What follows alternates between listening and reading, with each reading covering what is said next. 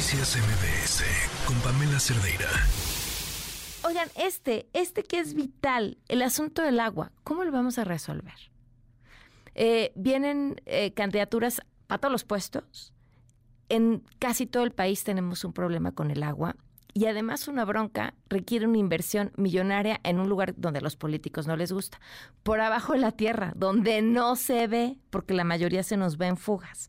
Le agradezco mucho al maestro Víctor Báez Melo, director general del Sistema de Aguas de Huizquilucan y eh, prosecretario ANEAS México, que nos acompaña en la línea. Gracias por estar aquí. Muy buenas tardes. Pamela, buenas tardes. Un saludo a ti y a todo tu auditorio. Pues un compromiso por el agua y de una vez alcanzar que todos tengan las mismas metas. Cuéntenos de qué se trata. Sí, correcto. Sí, es una iniciativa de, de la Asociación Nacional de Entidades de Agua y Saneamiento, de ANEAS, que justo eh, el nombre es Compromisos por el Agua. El objetivo será que llamamos a todos los aspirantes de puestos de elección popular para sumarse a la agenda hídrica. ¿no? Como bien sabes tú, el próximo año tendremos ya muchas elecciones en todos los niveles de gobierno. Y bueno, es el, es el mejor momento para ya influir justo en estos temas que cada día son más complejos, ¿no? que es el tema del agua. ¿Y qué incluyen estos compromisos o qué es lo que esperan eh, a lo que todos se sumen? Sí, mira, eh, justamente estamos sumados a esta iniciativa, eh, tanto académicos como investigadores, especialistas en los temas de agua, básicamente todo es a través de la sociedad civil.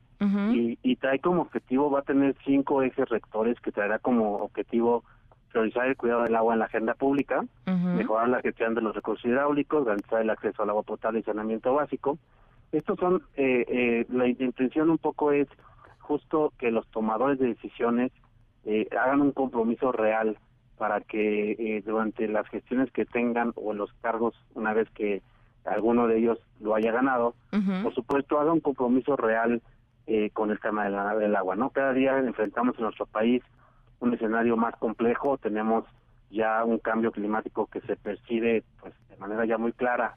Este año, por ejemplo, aquí en en la ciudad tuvimos una, una época de estiaje muy larga, pero sobre todo con temperaturas muy altas.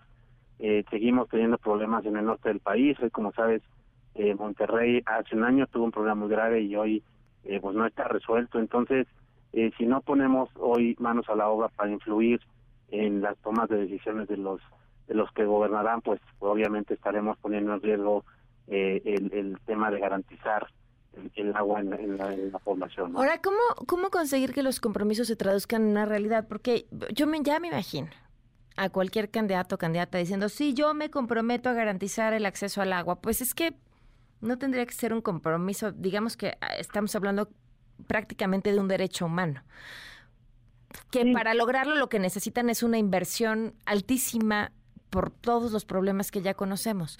¿Cómo, cómo, cómo hacer que eso que firman se traduzca en números? ¿Cómo, cómo obligarlos?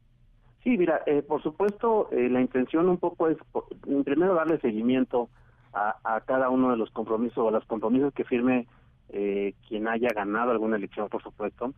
y, y el objetivo será que sean esfuerzos en común, es decir, que hagan un esfuerzo desde un presidente municipal, por supuesto, hasta un gobernador, un incluso un diputado, desde los congresos, por supuesto, las leyes hoy que necesitan un cambio, sin duda los gobernadores y también por supuesto un presidente, ¿no? Un presidente de la República que ya marque una agenda eh, pues obviamente prioritaria en el tema del agua, ya ya es muy necesaria, ya es muy necesaria que no solo la tome a nivel federal, sino que todos los gobiernos ya tengan obviamente identificada esa necesidad, porque lo que ha pasado es que bueno, pues el agua se ha dejado un poco de lado, ¿no? Si bien es cierto se han realizado algunas iniciativas y acciones por parte de los gobiernos, no siempre son iniciativas de prioridad.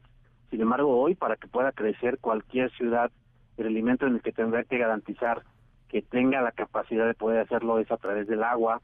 Eh, también tenemos ya muchas ciudades que, que ya, ya no tienen disponibilidad y que lo que tenemos que hacer es buscar realizar acciones de eficiencia, es decir, con el agua que está disponible, aprovecharla al máximo.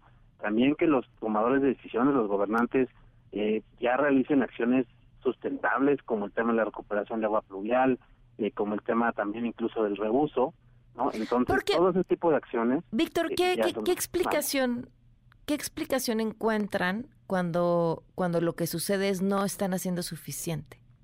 ¿Por qué?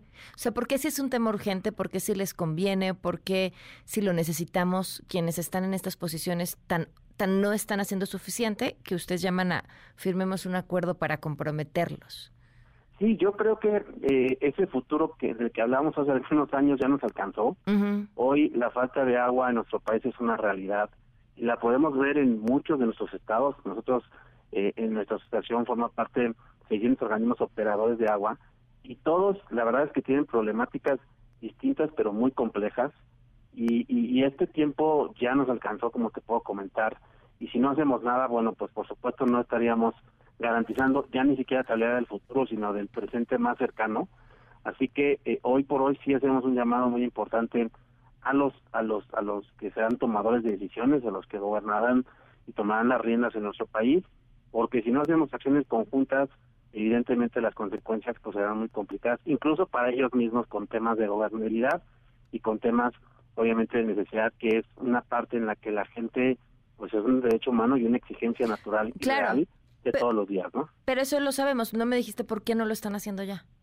O sea, ¿qué Yo explicación creo que hay una falta todavía de conciencia. Yo sí creo que todavía eh, hay una dinámica en la que seguimos en, algunos casos poniendo al compadre dirigiendo un organismo operador, mm. ¿no? Cuando yo creo que ya es necesario profesionalizar, por supuesto, el área, cuando todavía seguimos eh, evitando hacer obras porque pues son obras enterradas que no se ven, ¿no? Y que obviamente seguimos buscando que se vean y que luzcan. Entonces, creo que eh, todavía seguimos, por, por supuesto, pensando que, que tenemos tanta agua que solamente necesitamos eh, ya es para gastarla, cuando al final hay que planear, cuando al final hoy lo más importante, por, supuesto, es generar eh, dinámicas y, y, planeación muy clara en el tema hídrico. ¿no? Entonces, creo que esos elementos nos hemos quedado cortos.